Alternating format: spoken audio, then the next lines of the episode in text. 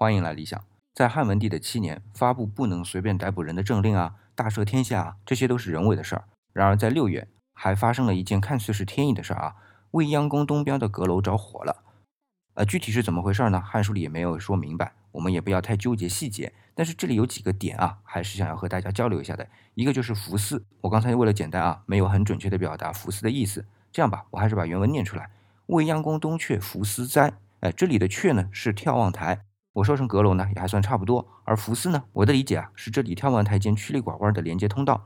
那还有一个字要注意啊，那就是灾。简体字的“灾”是宝盖头下面一个火，繁体字呢是上面三折，下面一个火，都是火烧的形象。对，这个“灾”字就是我们今天说的火灾的意思。那我为什么要把这两个点作为重点呢？是因为这种曲里拐弯的通道一定是木结构的，都不会是砖木结构的啊！木结构着火那是太容易的事儿了，而且古代的照明就是火把，所以说是天意。可在我看来还是人事。